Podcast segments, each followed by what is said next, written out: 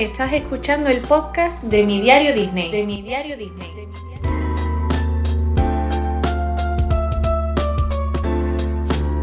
Historias con magia. Con magia.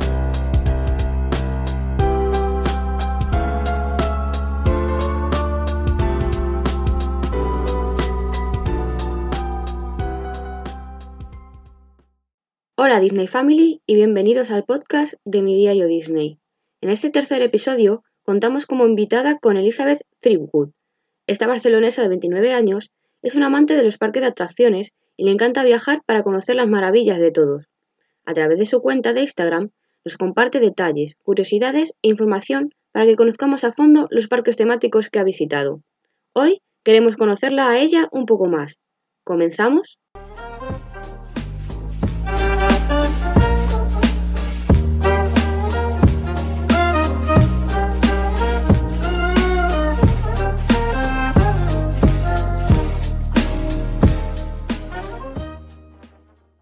Pues ¿cómo estás, Eli? Pues bien, estoy bien. La verdad es que últimamente estoy mejorando en mis cosillas y poquito más. La verdad es que no salgo de casa como mucha, mucha gente. como mucho Sí. dar una vuelta a la manzana, ya que donde vivo hay bastantes restricciones, no podemos salir del barrio y poquito más, pero por lo demás bien. Eh, estamos aquí para hablar de tu pasión por los parques, como hemos dicho en la introducción, y la primera pregunta es obligatoria. ¿Cómo y cuándo empezó tu pasión por los parques de atracciones? Pues a ver, de toda la vida con mis padres siempre cada año hemos ido a algún parque español. Sobre todo siempre íbamos a Portaventura. Y bueno, a raíz de eso, pues cuando ya crecimos y ya nosotros teníamos trabajo y tal, pues fuimos expandiendo esa afición y entonces pues ya llegamos a ir hasta Italia y todo a parques y cosas así. Y entonces en el año 2018 o así, que fue cuando fue la primera vez a Disneyland París, pues como que me dio un hype muy grande y me saqué el pase de anual de Portaventura y, y ahí ya pues ya se me fue de las manos y ya cada vez que hacemos vacaciones o que yo quiero hacer vacaciones, vamos siempre a algún parque. No puede faltar. Y entonces pues ya me he metido más en el mundillo, he conocido gente, porque antes no, no conocía gente, etcétera, etcétera. Bueno, es que vemos que eres toda una experta en, en las redes de los parques que hay, porque de manera aproximada, ¿a cuántos parques temáticos has ido? Pues a ver, en realidad no he ido a tantos y aún me quedan de España por visitar. Pero claro, como estoy metida en el mundillo, pues conozco los que hay y parece que vaya a ir a más, pero no, en verdad, pues a ver, un, dos, tres, cuatro, cinco, seis, siete, ocho, pues unos Que no diez, tantos. unos diez o así, más o menos, más Eso luego para, eso para mí ya, son muchos. ¿eh?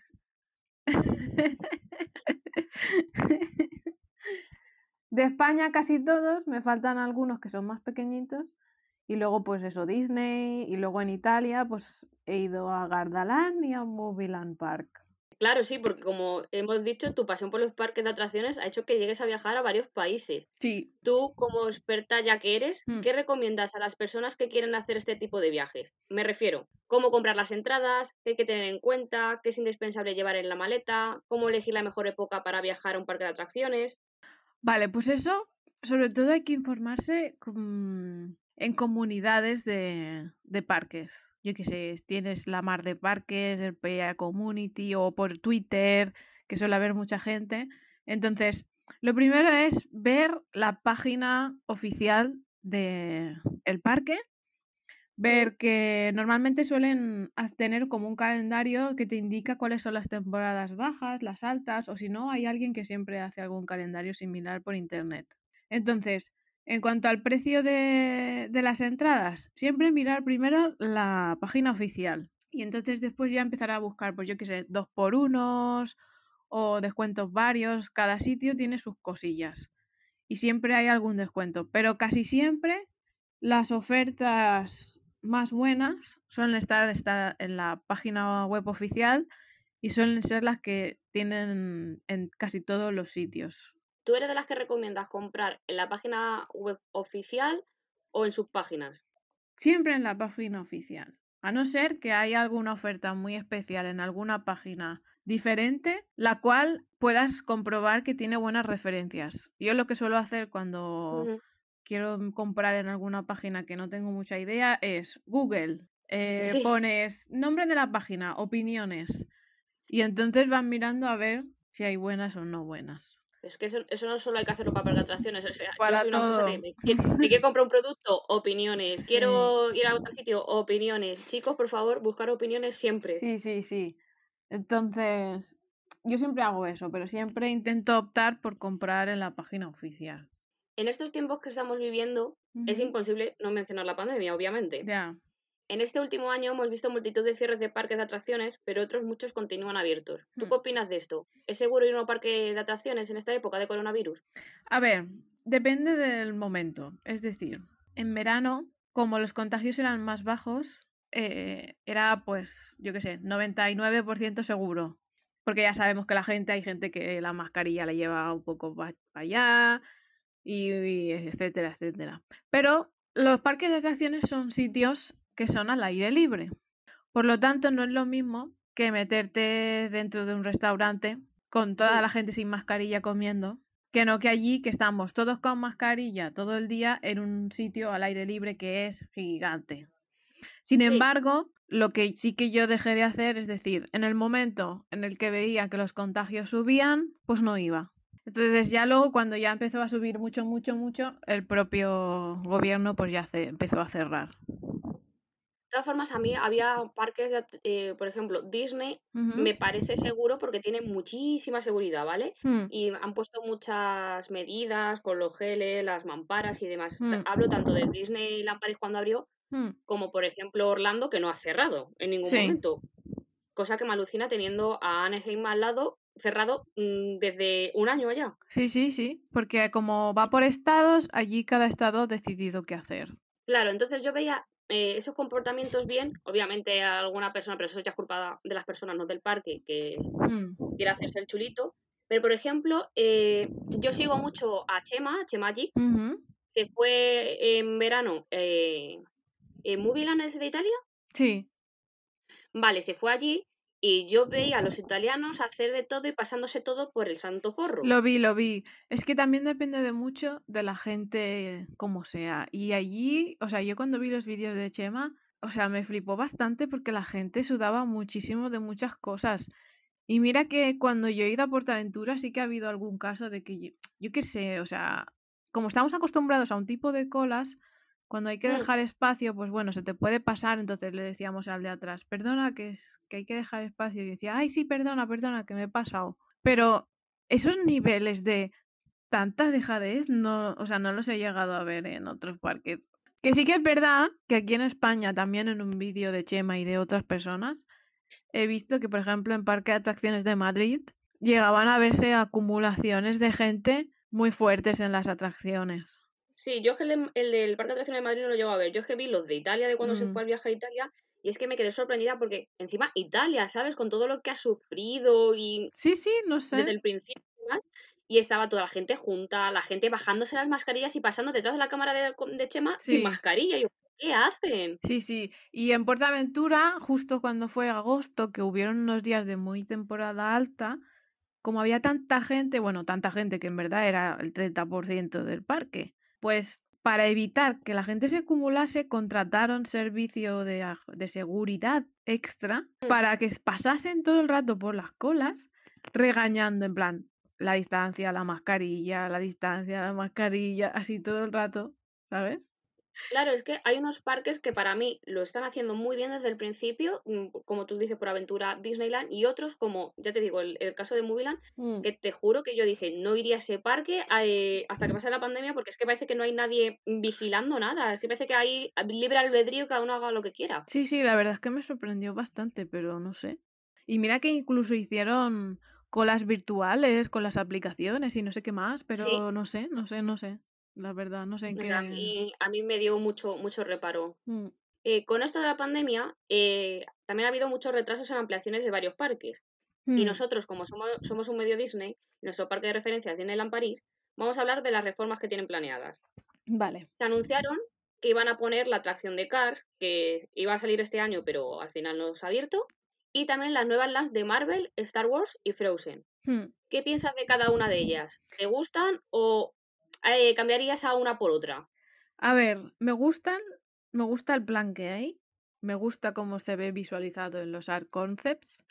Sé que se va a terminar retrasando todo y que posiblemente eh, haya recortes y no esté todo al principio o quizás no lo incluyan todo y después más adelante sí que si la cosa mejora pongan más cosas, ¿sabes? Pero me gusta, me gusta el plan porque la verdad que es un parque que hasta ahora se, ha quedado- se había quedado muy corto, muy pequeñito, sí que tenía su encanto y yo he ido y me lo he pasado muy bien, pero necesitaba más chicha, ¿sabes? Sí, totalmente de acuerdo. Mm, Aunque hay una LAN que no me cuadra mucho en la zona que la quieren poner. Yo tengo que ser sincera, y es la de Frozen. ya, No, además, vale, sé que Frozen tiene mucho tirón, pero es que no me pega Frozen en el Studios. Es que el Studios para mí, te juro que es como el hogar de Marvel, Star Wars y Pixar. ¿Qué pinta Frozen? ya. ¿Por qué lo ponen ahí? Porque no cabe en otro sitio. Si Ya, te claro. fijas, o sea, si vas a Google Maps, eh, Disneyland París está dentro de una redonda gigante.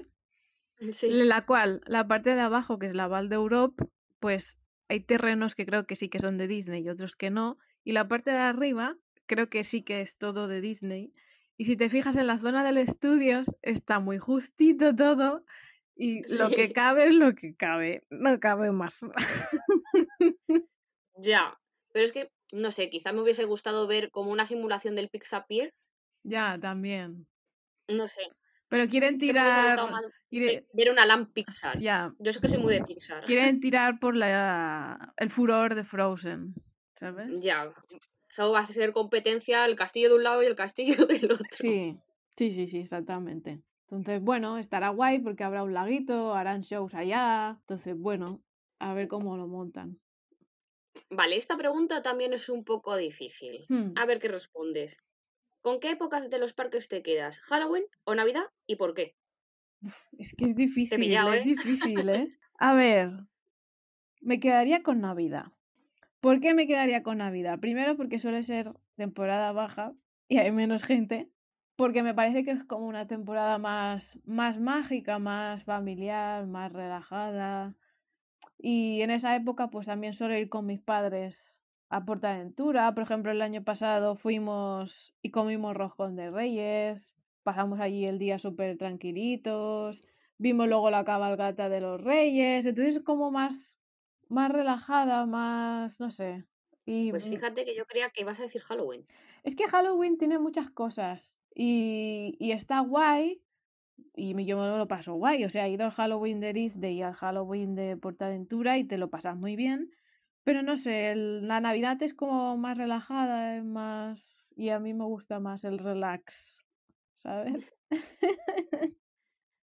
Pues fíjate que la siguiente pregunta iba a ser, ¿eres de atracciones fuertes o de atracciones más suaves?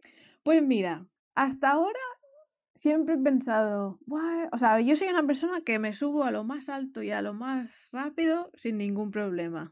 Pero desde que fui a Disneyland París y empecé a descubrir el mundo que hay de las dark rides, que serían tipo Phantom Manor, el Lightyear y todo eso, me gustan, me gustan un poco más. Porque, primero, por ejemplo, con el Buzz Lightyear o el Street Mission de Portaventura, me pico mucho con esto de las puntuaciones y ya estamos, eh, yo, yo, yo he sacado más puntos y hacemos rankings y cosas así. Y luego, pues, yo qué sé, las atracciones tipo Phantom Manor, pues es como muy relajado y estás ahí con la musiquita y viendo los animatronics y como que con el tiempo me va más lo relajado que no tanto emoción fuerte. Que yo me subo a lo que, o sea, que, que si yo voy a un parque y hay una montaña rusa que es la más alta del mundo y la más rápida, que yo me subo sin problema y que soy capaz de repetir y repetir y repetir hasta la saciedad. Pero me han, me han conquistado mucho este tipo de atracciones, no sé. Vale, esta pregunta también es difícil, ¿vale? Vale. Porque es como preguntar a quién prefieres, si a mamá o a papá. Uy. Pero es que también es una pregunta obligatoria. De todos los parques que has visitado, ¿cuál es tu favorito? Y si hay alguno que no te haya gustado, nada de nada. Uf. A ver, mi favorito, favorito. A ver, Disneyland París en conjunto, es decir, para mí Disneyland París son los dos parques a la vez, no los separo, porque me relaja, me relaja mucho y me hace muy Mm. feliz. Y como es un sitio que es muy plano, no me canso tanto como, por ejemplo, Portaventura. Portaventura es un parque que es muy especial para mí porque es el parque de mi vida, el que he ido toda mi vida, pero actualmente pues me tira más lo que es el Disneyland París. Yo siempre tengo la, la frase Mm. de que para mí Disneyland París es mejor que ir al psicólogo. Sí, porque es que vas allí y como te introduce tan bien en otro mundo, en otra cosa, en, no sé, es como te olvidas de todo y estás feliz todo el rato Sí, sí, y es que no sé. desconectas totalmente. Sí, sí, sí. Entras y no hay problemas. Que también me pasa en otros parques, sí, pero es diferente, es lo que digo siempre. Cada parque tiene su tipo de experiencia, su tipo de desconexión, su tipo de todo. Mm. Entonces, a veces es tontería comparar o competir entre parques porque es que cada parque tiene su cosa y entonces cada, a cada uno nos gusta más un tipo de experiencia. Y luego, un parque que haya ido y que no me haya gustado mucho. A ver, no es que no me haya gustado. El parque de atracciones de Zaragoza es muy antiguo. Y claro, yo cuando fui estaba acostumbrado a Portaventura, Disneyland, ¿vale? Y es un parque que es muy antiguo y se nota que necesita una inversión Sí. para renovarse. Entonces, claro, yo fui allí con mi familia, nos subimos a las atracciones y nos quedamos flipando de lo viejuno que era todo y lo raro, porque eran atracciones muy raras, ¿vale? ¿Por? Porque, yo qué sé, em, había una atracción que se llamaba la casa magnética. Entonces, en- tú entrabas en una casa que estaba como inclinada y te daba la sensación de que te caías hacia atrás porque estaba como, no sé, era una cosa muy chunga, ¿vale? y cosas así. Entonces, mm, no es que me disgustase del todo, pero sí que siento que necesita necesita más, porque además habían atracciones que parecían que estaban cerradas, pero en realidad no, sino que simplemente el mismo operario va turnándose entre atracciones Ay, para... Dios mío. Sí, porque no, no tienen contratada a más gente. Y bueno, pillé una atracción parada porque estaba en reformas y bueno, ese sería el único parque así que me ha dejado un poco regular, pero que sin embargo me gustaría volver para intentar verlo desde otro punto de vista ya una vez conocido, ¿sabes? Aprovechando esto que nos has contado, me viene otra pregunta. ¿Qué atracciones son las más raras en las que te has montado? Atracciones raras, pues Aparte de la de Zaragoza. en Movieland han sido las más raras. Mira mi parque, el que he dicho antes que no. El parque Movieland tiene como una Hollywood Tower, pero es rara porque en vez de caer directamente solo hacia abajo, sino que cuando cae hacia abajo hace como un giro y te pone boca arriba. Y es muy raro, de verdad. Y la sensación es que parece que se vaya a desmontar. Porque tú vas subiendo, vas como en una cabina metálica que hace mucho ruido, en plan. Y llegas arriba y suena el, como en la Hollywood Tower, eso de. De repente se cae una letra de las de... Porque pone Hollywood Tower o algo así. Se cae una de las letras y enseguida te caes tú. Y entonces haces la caída y te, y te giras para arriba. Y, y es muy raro. Y luego en el mismo, en el mismo parque hay un simulador de submarino. Que aquí no voy a hacer mucho spoiler, pero es que, o sea, literalmente te meten en un submarino y simulan como que hay como un, un accidente o algo así. Y es como basado, creo que es basado en una película. Y entonces te entran en el submarino y tal. Y es como si hubiese un accidente en el submarino. Y de verdad es que nunca, nunca me había reído tanto en una atracción. De verdad. porque es muy surrealista todo, ¿no? Sí, porque, o sea, es, no te lo esperas, no te lo esperas. Es algo tan extraño que es que, de verdad, o sea, solo por eso hay que ir y vivirlo. O sea, que para los que nos escuchan, Mm. que hay gente aquí que le gustan las atracciones raras, ya saben Sí. dónde ir. Movieland, es vuestro parque. Movieland tiene atracciones muy extrañas. Luego también hay una que es como una montaña rusa, pero los asientos son muy raros porque te sientas de dos en dos, pero uno va delante y otro detrás y vamos juntos pegados, en plan que no hay separación. Bueno, para acabar ya esta sección, tenemos que preguntarte, ¿Cuál será el próximo parque que visites cuando las cosas mejoren? Pues imagino que Portaventura porque es lo que más cerca tengo. Pero tengo muchas ganas de ir a Madrid a ver unos amigos que tengo allá y ir a. Warner y bueno, a todos los que tengo allá. ir a Warner y al Parque de Atracciones de Madrid que no he ido.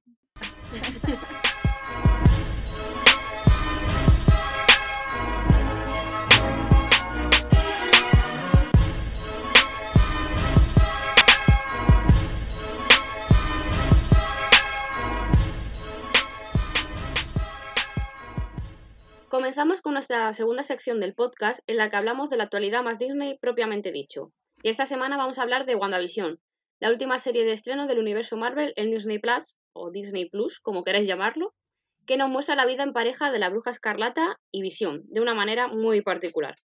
Intentaremos dar nuestra opinión sin hacer muchos spoilers de la serie. Hablaremos sobre todo de los primeros cuatro episodios, que entendemos que ya la gran mayoría habrá visto para no tener estos problemas, como he dicho, de los spoilers. Eli, tú tras ver los primeros episodios, ¿eres de las personas que la aman o de las personas que la odian? Que la ama. Me gusta mucho. Sí, no sé, me ha, me ha sorprendido mucho el cómo están planteando las cosas. El, el hecho de hacer como una especie de serie en plan antigua y cómo van avanzando por las épocas. No sé, me ha, me ha hecho bastante gracia. Y el ver esos guiños que te van haciendo pensar, uy, qué cosas más raras, uy, qué cosas más raras. Y que se vaya luego desvelando todo, está, no sé, me ha gustado. Sí. La verdad es que la serie puede ser considerada al principio muy rara, Hmm. que hasta yo, que soy gran fan de Marvel, al comenzar a verla fue como, pero qué narices estoy viendo. Sí, sí, sí. Pero, pero aunque tiene un desarrollo lento y eso, como he dicho, raro, la verdad es Mm. que cuando le coges el tranquillo, por así decirlo, la serie te va invitando a estar atento en todo momento a lo que ocurre en la pantalla. Sí, porque hay muchas cosas ocultas, cosas que hacen referencia a cosas pasadas, pero de otra manera. Entonces, si hay gente que le dé curiosidad, por internet hay un montón de vídeos de teorías y de cosas que te explican. Pues yo qué sé, ha aparecido una taza en una escena, pues esa taza en verdad tiene un significado que dice que cosas así, ¿sabes? Y te quedas, hola, pues es Sí. verdad. Sí, porque quizás una escena que puede parecerte chorra, Mm, por así decirlo, esconde un guiño o un easter egg, como se lo suele llamar, y te va guiando para saber qué es lo que pasa y el porqué Mm. de las cosas. Sí, sí, sí. Como por ejemplo, los anuncios que Mm, van pasando en cada episodio, Sí, también. si estás atento, puedes ver el nombre de Hydra en ellos. Que algunas veces es de forma muy obvia, pero otras veces están muy escondidos, como el anuncio del reloj, que Sí. está en el reloj en chiquitito. Sí, sí, sí, es verdad. Y esto a mí al principio me llevó a pensar que Hydra tenía secuestrada y dormida a Wanda o algo así. Sí. Y, pero no sé, tú, Eli, ¿qué teorías has manejado? ¿Qué teorías he manejado? Pues a ver, la Bruja Escarlata es una de las personas más poderosas de los universos Marvel y puede manejar la realidad a su gusto. Entonces, puede ser todo que realmente después del lapso este que pasó haya habido como alguna especie de brecha multidimensional en la cual ella se vea atrapada y conscientemente esté generando ese mundo o la vida, ¿sabes?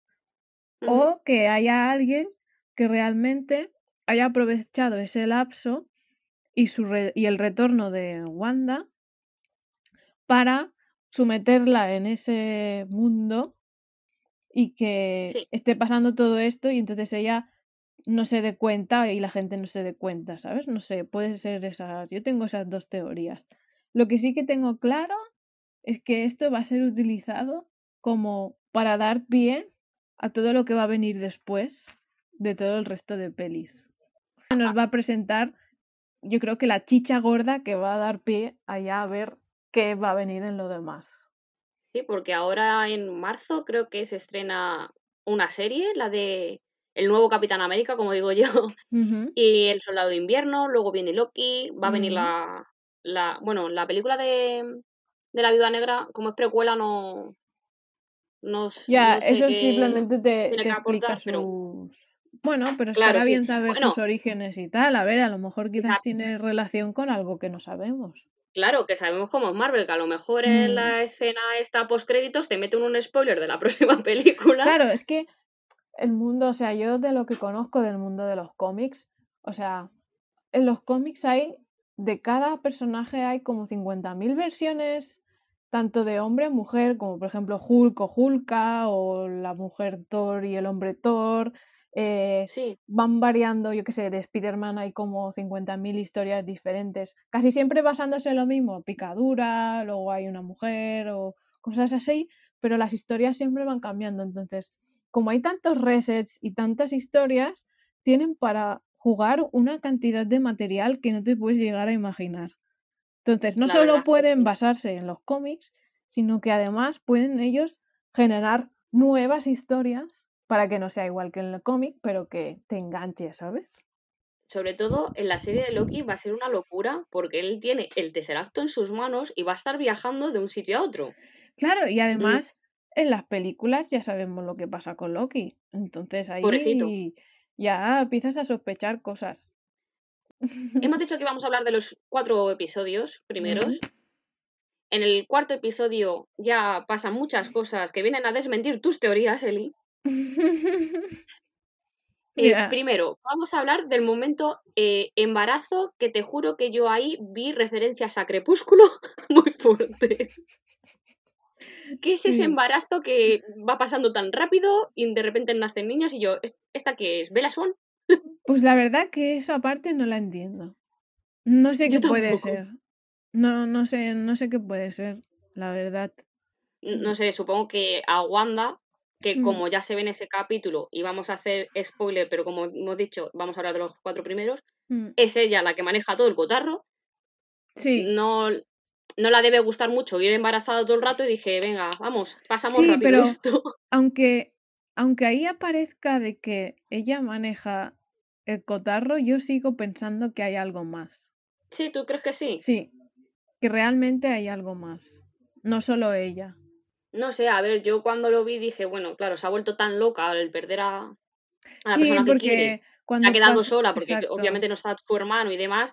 Obviamente las personas entramos en colapso cuando tenemos un trauma Sí. y ella se ha querido dar su mundo feliz. Mm. Cuando pasaron las, las últimas películas que se les veía tan felices juntos y luego pues el tener que arrancarle la gema y todas esas cosas, pues es como que le duele, ¿sabes? No sé, yo tengo la sensación de que realmente eh, quizás sí que a lo mejor ella es lo que con- lo controla, pero que hay algo más ahí, algo más, seguro. Es que no sé, es como que algo, algo me dice que hay algo más. O sea, ¿tú crees que sí que es que Wanda se está creyendo que lo está manejando todo ella, pero en realidad hay una, un ente superior que la está manejando a ella? Sí, porque a veces pasan cosas, sobre todo cuando entra la vecina. Si te fijas, muchas veces ella no puede controlar lo que hace la vecina. Entonces eso ahí me hace pensar que realmente hay algo que hace que no pueda controlar todo al 100%. Sí, una de las teorías que se maneja en redes eh, Mm. y que también eh, mi padre me ha dicho, porque como Sí. es fan de Sí. Marvel, es como, yo no sé si esto está sacado de los cómics, porque la verdad yo los cómics no manejo mucho, Sí. eh, hay como unas brujas Sí, que intentan proteger a Wanda. sí, algo así, algo así de teorías hay. Y se supone que las vecinas son esas brujas que están intentando protegerla. Mm, ¿De qué? Pues no lo No sabemos en estos momentos. Mm. Porque como Wanda es una persona tan poderosa, no sabemos saber qué, qué va a pasar. Y tú, para terminar en la sección de WandaVision, Ujú. ¿cómo piensas que va a acabar esta primera temporada? Porque estoy segura que va a haber la segunda. Que cómo va a acabar esta temporada. Sí, ¿tú cómo piensas que va a acabar la temporada? Que habrá como una hecatombe o algo en ese mundo, ¿vale? O que realmente aparecerá algún personaje o algo que nos deje en plan súper intriga. O que pase Sí, alguna ¿verdad? cosa, sí, yo qué sé, o una explosión o algo que haga que ese mundo se vaya a la shit, o por ahí. o, o algo que nos haga quedarnos en intriga máxima, ¿vale? Y entonces ya empecemos a derivar en 50.000 teorías. Sí, sí, eh, Marvel son expertos en dejarnos Sí. mm, con la cabeza en shock Sí. para que hagamos teorías. Y que seguro que al final de los créditos habrá algún. Eso siempre, por favor, no se vayan de los créditos nunca en una película o serie Marvel. Y para acabar, última pregunta. Hmm, De todo lo que se viene, Sí. ¿qué tienen más ganas de ver? Eh, la película de Spider-Man, que sería la tercera, y la del Doctor Strange. Porque a mí Doctor Strange me gusta muchísimo. Que dicen que va a ser de miedo o algo así. Es algo por eh, multiverse darkness o locura en el multiverso o algo así. Y entonces ahí ya es cuando, solo por ese título, ya empiezas a imaginar cosas. Y a mí me encantaría que en Spider-Man 3 saliesen todos los Spider-Man. En plan como multiverso. Sí, como la foto esa del meme que hay de Spider-Man señalando a Spider-Man, ¿no? Sí, igual. Igual que hicieron en Sony la película esta de dibujos. Sí. Pues algo así, pero con los de carne y hueso sería, vamos, o sea, que yo les monto un monumento. Pues ya sabemos, por favor, si hay alguien de Marvel que nos está escuchando, lo dudo, pero por si acaso, por favor, la idea de Eli, toma- tenerla en cuenta. Sí, sí. Pues muchísimas gracias, Eli, por estar con nosotros. Te agradecemos mucho que hayas aceptado la invitación de, de estar en el episodio 3 del podcast. Y por favor, no cambies nunca y sigue siendo la experta en parques. Si alguien necesita información de los parques, que hable con ella porque de verdad mm, tiene muchísima información y sabe dónde de- eh, derivaros. Mm. Así que, por favor, hablar con la grandísima Eli. Pues nada, muchas gracias a vosotros. La verdad es que desde que os he conocido, pues es como que hay un muy buen rollito y me lo he pasado muy bien en la entrevista esta. Así que nada, muchísimas gracias, de verdad, por contar nos vemos conmigo. En Madrid para ir al parque. Sí, eso sin duda. Ya cuando vaya ya avisaré. Pues muchas gracias, Eli.